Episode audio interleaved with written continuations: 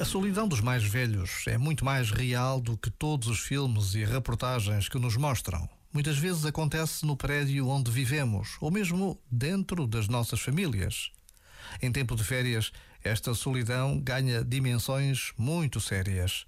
Precisamos de mudar comportamentos, de estar mais atentos a quem já teve força para trabalhar, a quem criou filhos e netos numa imensa generosidade tantas vezes esquecida. E basta a pausa de um minuto para nos deixarmos tocar por esta verdade. Este momento está disponível em podcast no site e na app.